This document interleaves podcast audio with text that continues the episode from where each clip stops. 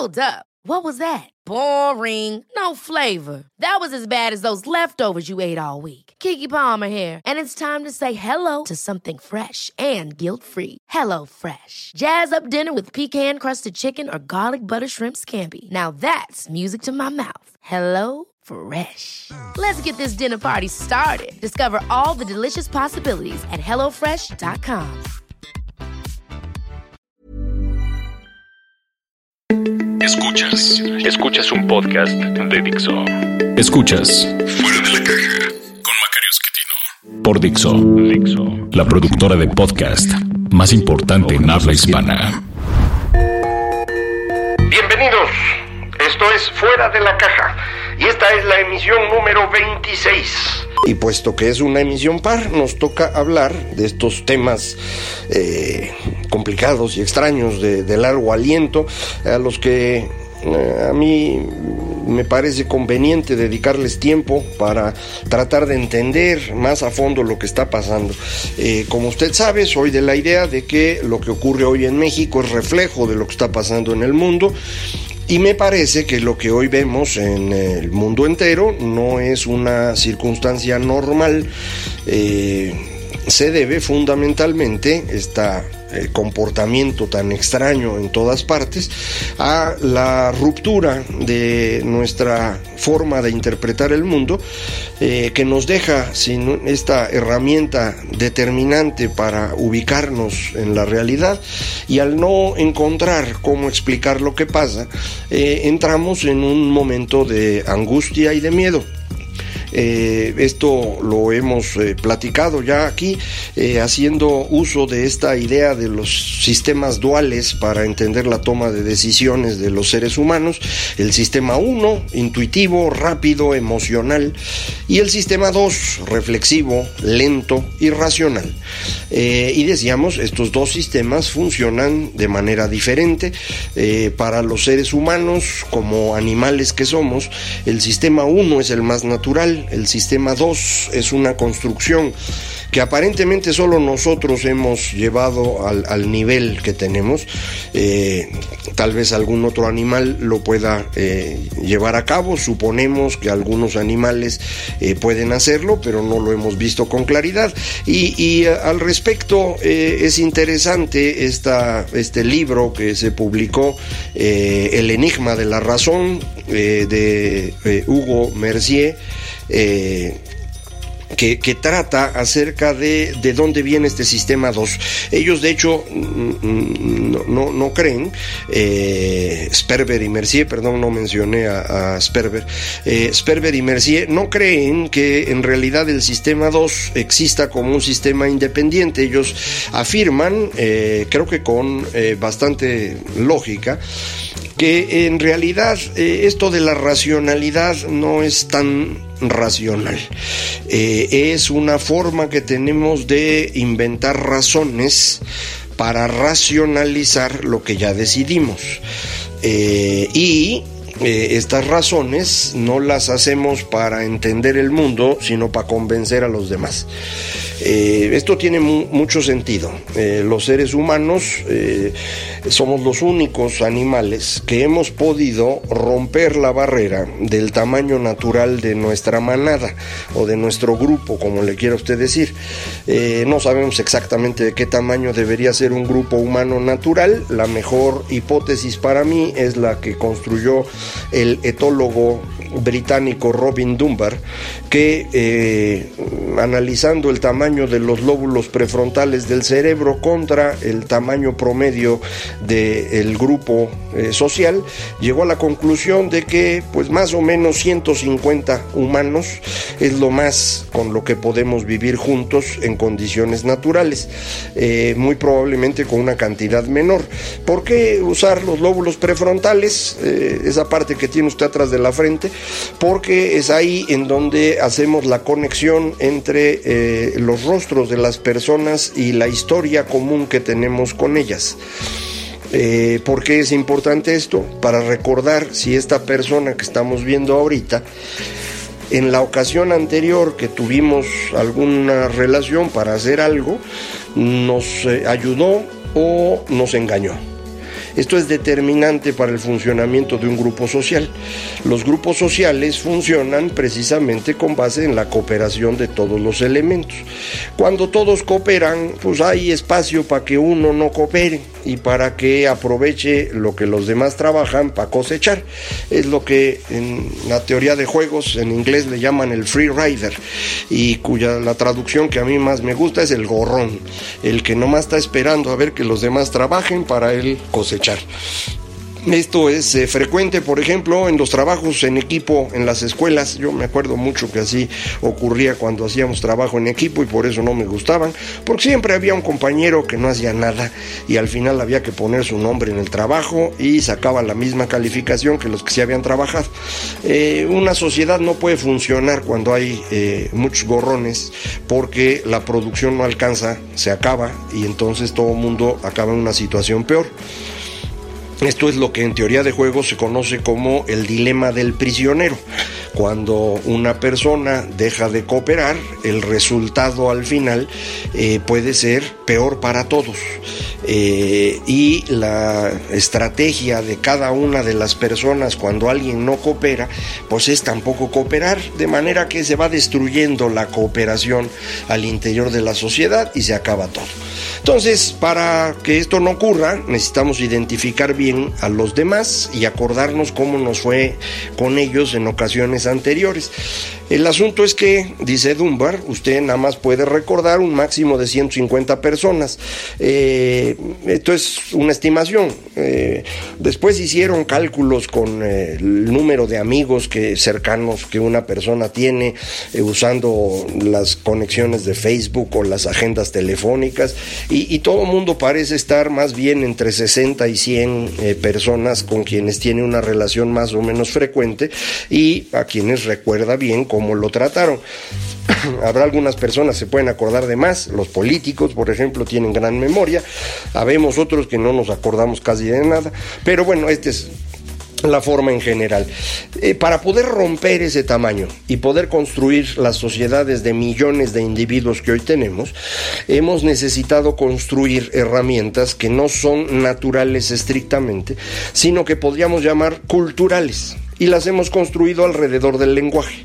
De forma que muchos investigadores creen que el lenguaje lo empezamos a utilizar precisamente para mejorar la relación social. De forma que no hablamos para poder pensar mejor, hablamos para relacionarnos mejor. Eh, no es que Mercier y Sperber sean los primeros que dicen esto. Esta es una idea, por ejemplo, que usted puede encontrar en William James, el famoso eh, fundador, digámoslo así, de, la psicología eh, en, los Estados Unidos a fines del siglo XIX. él pensaba lo mismo. la ventaja ahora de Mercier y Sperber es que tienen información que han ido sacando a través de experimentos y que permite comprobar que esto pues tiene mucho sentido. Eh, esto no significa que todo el pensamiento racional sea de este tipo.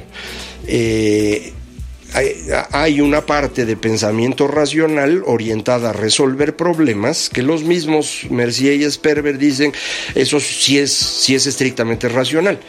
Eh, y, eso sí es estar pensando y reflexionar y hacer numeritos y eh, está bien, pero en nuestra relación con los demás nuestras razones no son porque seamos muy reflexivos, son para cotorrear al otro, para engañarlo, para convencerlo y que crea que nosotros sabemos qué es lo que estamos haciendo.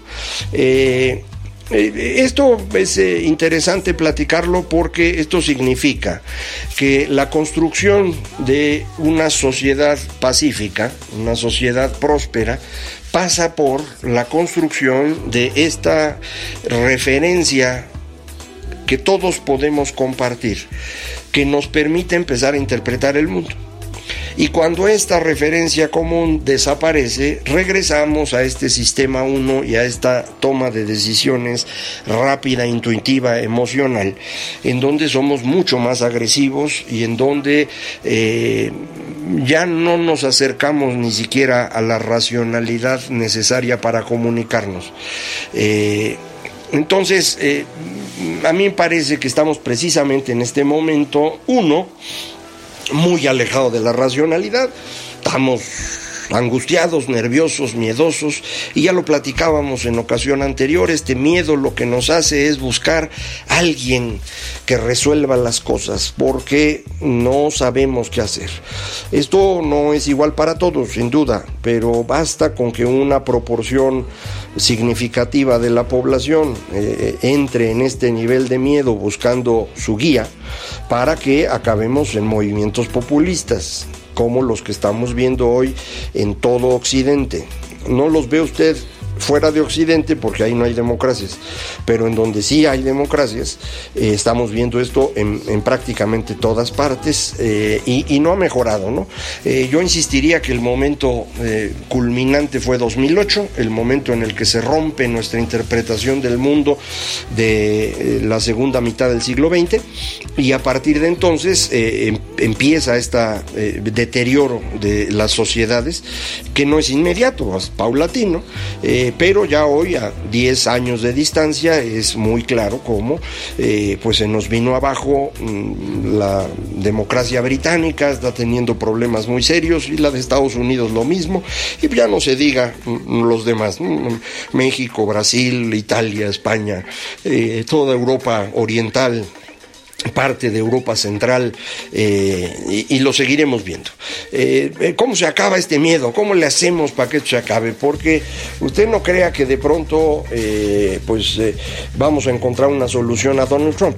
es decir, si, Donald Trump termina su, su, gobierno, pues hay que elegir otro presidente y si se ha ido fijando las personas que aparecen para ser candidatos, va usted a ver cómo hay una cantidad nada despreciable de populistas de uno y otro bando que pueden eh, continuar con el deterioro de la democracia de ese país. Eh, aquí en México podría ocurrir lo mismo. De hecho, muchas personas explican el triunfo de Jair Bolsonaro en Brasil como exactamente eso, el fracaso del populismo de izquierda que abre el espacio al populismo de derecha. En Italia y, en, España creo que tenemos los dos movimientos populistas, eh, tanto de derecha como de izquierda, acomodándose ahí a ver si, si, si pueden eh, tener suficiente poder. Eh, ya en otras ocasiones le he dicho que esto de derecha e izquierda a mí me parece que no es la mejor forma de entender lo que ocurre, pero como eso es lo que aparece en los medios y para que le, eh, lo podamos platicar más fácil, por eso me refiero a, a ello. Pero el problema de fondo, insisto, es este miedo. La solución a esto es acabar con el miedo. Y para acabar con el miedo lo que necesitamos es la construcción de una nueva idea de una nueva explicación del mundo que sea aceptable para todos eh, o para muchos, que permita que las personas puedan construir su vida entendiendo lo que ocurre eh, y entonces van a reducir su tentación a creer en iluminados, eh, van a permitir que se tomen decisiones en el gobierno y van a empezar a dedicarse a su propio trabajo y a su vida diaria como lo hacían antes porque ahora hay mucha gente muy involucrada en temas políticos a los que no les habían prestado atención en otro momento y ahora pues llegaron y sin mayor eh, reflexión pues eh, eh, atacan a uno, insultan al otro, proponen brillantes ideas de cómo resolver los problemas del, del mundo entero, pues no, es que no es así, ¿no? Entonces necesitamos construir esta idea. ¿Por qué no existe una idea en este momento? Eh, la idea para poder ser exitosa necesita ser compatible con eh, la tecnología comunicacional. Y en este momento la tecnología comunicacional, como usted sabe, son las redes sociales. Eh, es claro que existe imprenta y que todavía sabemos escribir a mano, al, menos un poquito. ahí está el cine, la radio, la televisión, sí, pero lo que en este momento está transmitiendo más información son las redes sociales. Y en las redes sociales, en este momento, lo que se puede hacer es destruir, no construir. Eh, muchas personas me han preguntado, oiga, ¿y cómo construyo en redes sociales? Y la respuesta es no puede. Yo sé que es gacho decir eso, pero no se puede. No estamos en el momento adecuado para hacerlo. Necesitamos que eh, las redes sociales empiecen a madurar lo suficiente para ello. Y esta maduración de las redes y la creación de la idea es un proceso que a mí me parece se va retroalimentando. En este momento las redes lo que hacen es retroalimentar ideas que ya existían, ahí estaban, empezaron a hacerse exitosas alrededor de la última etapa de la televisión, que es la etapa conocida como los reality shows, de donde salió precisamente el señor Trump, y de donde empezamos a eh, eh, destruir la privacidad de las personas porque eso pues es muy atractivo. Esto no es algo novedoso, chismes hay desde siempre. Usted puede encontrar ahí en el Quijote sus quejas contra las chismosas eh, y, lo podemos encontrar en muchas otras partes, eh, desde antes de que hubiera imprenta incluso. Eh, pero el nivel de chisme que se puede desarrollar en el reality show y que ahora se expande en las redes, pues es fenomenal. Y pues eh, eh, en ese espacio eh, hay ciertas ideas que funcionan mejor. ¿Cuáles son las ideas que los realities convirtieron en las ideas hegemónicas y que ahora con las redes pues siguen siéndolo? a mí me parece que las podemos englobar de cierta manera en esto que se llama posmodernismo. estas ideas acerca de, primero, no existe una verdad, todo es una construcción cultural, en particular una construcción del lenguaje, y por eso no importan los datos, no importa la ciencia, eh, importa lo que podemos comunicar, que surge esencialmente de lo que podemos sentir, de manera que lo que usted sienta es lo que está bien. Si usted siente que no hay que vacunar a sus hijos, no los vacune. Si usted siente que debe comer comida orgánica, pues eso coma. Eh, si usted siente que lo que tenemos que hacer hoy es dejar de pagar impuestos, pues no los pague. Bueno, pues así no funciona nada. Es decir, la, ciencia es un proceso estrictamente racional que construimos para poder eh, reducir en lo más posible nuestros sesgos sensoriales y acercarnos a entender lo que ocurre de manera que pudiéramos eh, controlar mejor el funcionamiento de nuestro entorno. Eh, cuando inventamos las vacunas, antes de ello, se nos moría uno de cada cuatro niños antes de cumplir cinco años de edad. Eh, para eso inventamos las vacunas y han sido muy exitosas. Eh, inventamos distintas maneras de producir alimentos para reducir los riesgos de contaminación, de enfermedad, para que hubiera una mayor producción, de forma que la comida orgánica tiene sus virtudes, pero no tantas como uno cree. Y así, podría yo argumentarle prácticamente cualquier cosa de las que los eh, postmodernistas defienden eh, con base en eh, argumentos sólidos. El problema es que para ellos no existe argumento sólido. De hecho, pues esa fue la, frase que utilizó el, filósofo francés para decir, no, estamos en, tiempos líquidos. Sigmund Bauman, francés al final, pues. E, esta idea de que todo es líquido, todo es fluido, es una idea sumamente peligrosa, eh, sobre todo porque al sumarse con estos eh, postmodernistas, eh, lo que nos dan como resultado es la incapacidad de tener un punto de referencia y al no tener punto de referencia, insisto, lo que queda es el miedo y la angustia. Y entonces, bueno, pues vámonos con el, el iluminado. estas ideas ya existían pero se vuelven exitosas con las tecnologías de comunicación, la última fase de la televisión y la primera fase de las redes sociales. ¿De dónde sacamos ideas ahora que nos permitan resolver esto? Eh, bueno, eh, eso es lo que hay que trabajar. No le voy a decir ahorita, ya se nos va a acabar el podcast y además todavía no lo tengo muy claro que digamos. Se me acaba de ocurrir una idea apenas, no, no es idea mía, es, es como eh, utilizar ideas ya existentes que pudieran tener éxito dentro de las redes sociales creo que creo que se puede eh, pero pues necesitamos trabajar un poco más en ello a ver si para cuando eh, nos volvamos a, reunir para platicar de estos temas de largo aliento ya podemos eh, platicar un poquito más acerca de cuáles serían estas ideas que nos pueden ayudar a ir reduciendo el miedo. Mientras eso no ocurra, mientras no tengamos esta referencia que nos ayude a entender la realidad, eh, no vamos a poder construir una sociedad eh, tranquila y próspera. ¿eh? No es un tema del señor López Obrador, no es un asunto de Bolsonaro o de Trump, esto es un fenómeno mucho más profundo. sí debemos, mientras construimos esta idea, pues tratar de reducir en lo más posible los costos de las transformaciones que estamos viviendo hoy en día. Eh, usar las instituciones para evitar que se cometan errores profundos, lo que usted guste. Pero eh, no viva esperanzado en que en mm, dos semanas o en tres semanas el mundo va a regresar a como era. Jamás va a regresar. Estamos en una época totalmente distinta y lo que necesitamos es construir una solución distinta y esa solución para construirla va a costar.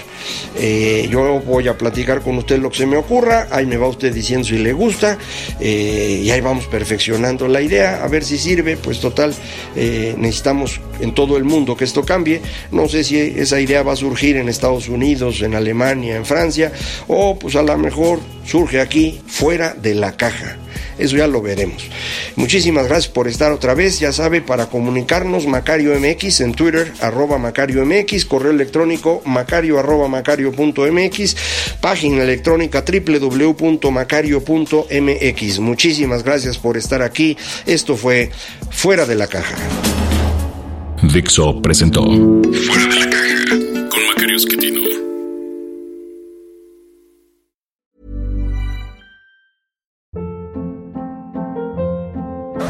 Hold up. What was that? Boring. No flavor. That was as bad as those leftovers you ate all week. Kiki Palmer here, and it's time to say hello to something fresh and guilt-free. Hello Fresh. Jazz up dinner with pecan-crusted chicken or garlic butter shrimp scampi. Now that's music to my mouth. Hello Fresh. Let's get this dinner party started. Discover all the delicious possibilities at hellofresh.com.